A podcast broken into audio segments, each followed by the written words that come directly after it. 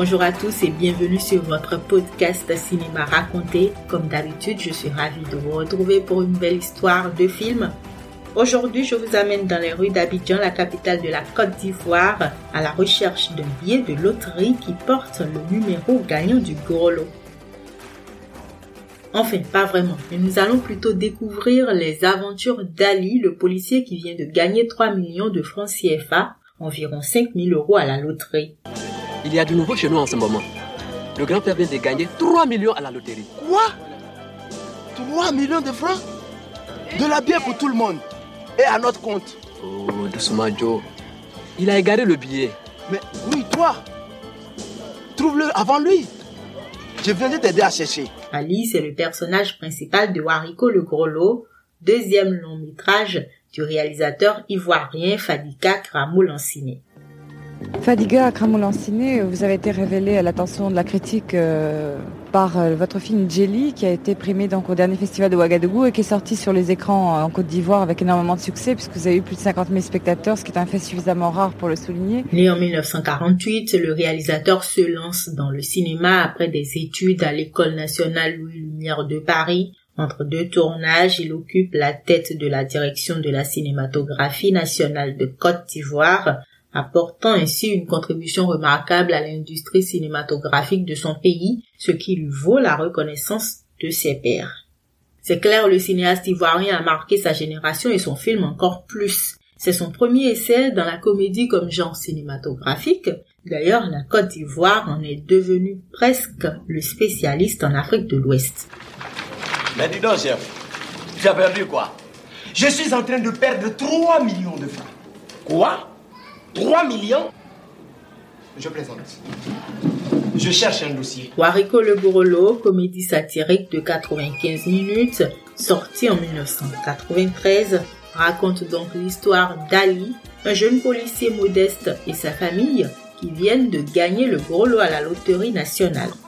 C'est la grande joie au sein de la famille modeste qui peine à joindre les deux bouts dans un pays en pleine croissance économique avec un niveau de vie qui ne cesse de s'élever contre un pouvoir d'achat en baisse constante.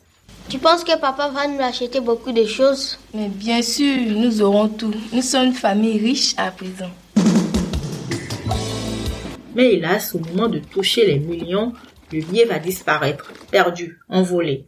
Ali se lance alors dans la recherche effrénée de ce ticket providentiel que toute la famille attend pour sortir enfin de la misère. Tous les moyens seront bons. Marabout, prêtre religieux, devint, Ali devient alors irritable, soupçonneux, de mauvaise humeur, délaisse son travail et en oublie presque les valeurs essentielles de la vie. Tu viens tard au bureau, tu pars avant l'heure et tu te permets de déserter ton poste. Si le service d'ordre ne peut pas donner l'exemple, alors qu'est-ce qu'on devient? Attention, Ali, je vois tout et j'entends tout. Que tu veuilles devenir millionnaire? Oui, oui, je suis informé. Nous tous nous rêvons de cela. Cherche ton million où tu veux, mais en dehors des heures de travail. Va-t-il donc retrouver ce fameux billet de loterie? Je ne vais absolument pas spoiler ce film, il faudrait aller le voir.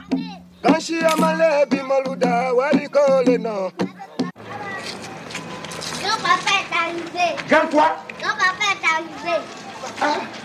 Cependant, derrière cette histoire, comme dans la plupart des films d'Afrique, il y a toujours une grande leçon à retenir dans la créativité cinématographique des réalisateurs. Ici, Fadika Kramo l'enseigne met en scène avec justesse et humour la société moderne ouest-africaine francophone. Oui, cette société où la politique et le pouvoir des politiciens permet d'enfoncer toutes les portes sociales. Le personnage qu'il incarne est celui du député analphabète qui ne sait ni lire ni écrire, convaincu que la politique est le seul moyen pour lui de réussir et d'avoir de l'argent. Eh, ali de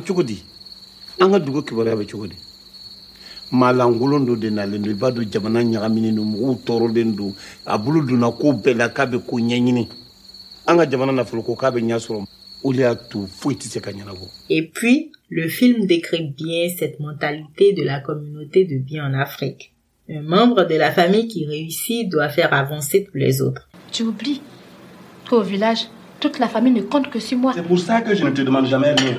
Parce que quand tu m'étales tes problèmes, tu me fais tellement pitié que j'ai envie de te donner la moitié de mon salaire. Si seulement tu pouvais me donner la moitié de ton salaire, ça serait bien. C'est ainsi que le député, oncle Dali, doit faire intervenir son ami le ministre dont le cousin est le directeur général de la loterie, mettant en place un cycle continu de corruption. Oui, je voudrais parler au député. De la part de son cousin. Non, je vous en prie, madame, c'est urgent. Mais oui, c'est urgent. Comment? Il est sorti? Mais comment non? Quoi? Il a été arrêté? Depuis deux jours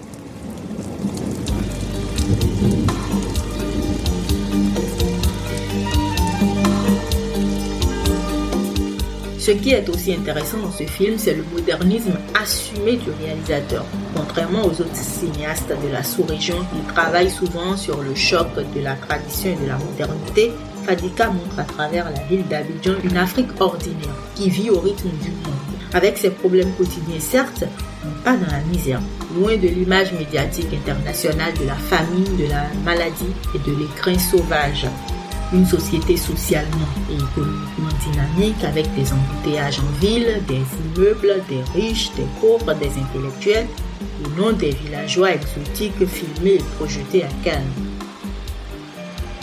Tiens, tiens, cette affaire de loterie la traîne encore? Écoute ceci, chef. Le possesseur du bien gagnant, le gros lot du mois, est prié de se faire connaître. Dans ces temps si difficiles, tu te fais prier pour aller chercher de l'argent? Si j'étais à ta place, j'allais laisser tout tomber aller chercher mon billet, mes millions. Mais c'est vrai, Jo. C'est l'un des rares films d'Afrique à avoir rempli des salles à sa sortie sur le territoire africain pourtant en pleine crise de la dévaluation du franc CFA. La preuve, le réalisateur le dit lui-même, Wariko le Grelot n'est pas un film de festival, même s'il en a fait une vingtaine, et remporte le prix du public et celui de la meilleure comédie au FESPACO. Après tout, c'est peut-être ce cinéma que veut le public africain, pas une production de haute réflexion, mais une œuvre accessible, populaire, à laquelle on s'identifie facilement. C'est que l'eau l'a fait. Madame, ce que je peux te conseiller, c'est d'acheter l'eau seulement. Si tu as acheté l'eau, tu vas voir ce que ça va te donner. Aujourd'hui, c'est 500, 500. Demain, ce sera 1000 francs, 1000 francs. Abidjan est grand. À l'international, il est sorti en DVD en 2009 chez Arte Édition dans le deuxième volume du coffret cinéaste africain. C'est cette version que nous avons visionnée pour réaliser cet épisode. Je vous mettrai le lien d'achat du coffret dans la barre d'information du podcast. Wariko le Grelot est également sélectionné en 2010 par la Bibliothèque nationale de France pour faire partie des 50 films africains mis à disposition des lecteurs dans le cadre du 50e anniversaire des indépendances africaines. C'est certain, ce film de Fadika Kramo Lanciné mérite sa place dans la cinémathèque des films d'Afrique. Et puis surtout, c'est la première fois que je n'ai pas peur de recommander un film parce que je suis convaincu qu'il vous plaira il est bon et efficace. Un vrai coup de cœur.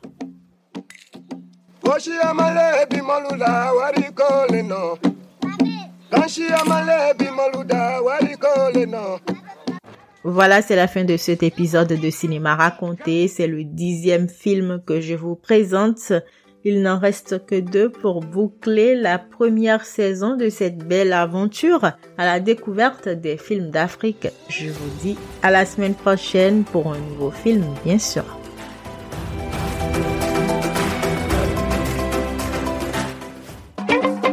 Le cinéma raconté par Marvin Oumeyouti. Chaque semaine, voyagez dans l'univers des films cultes, des trésors presque oubliés dans l'histoire des cinémas africains.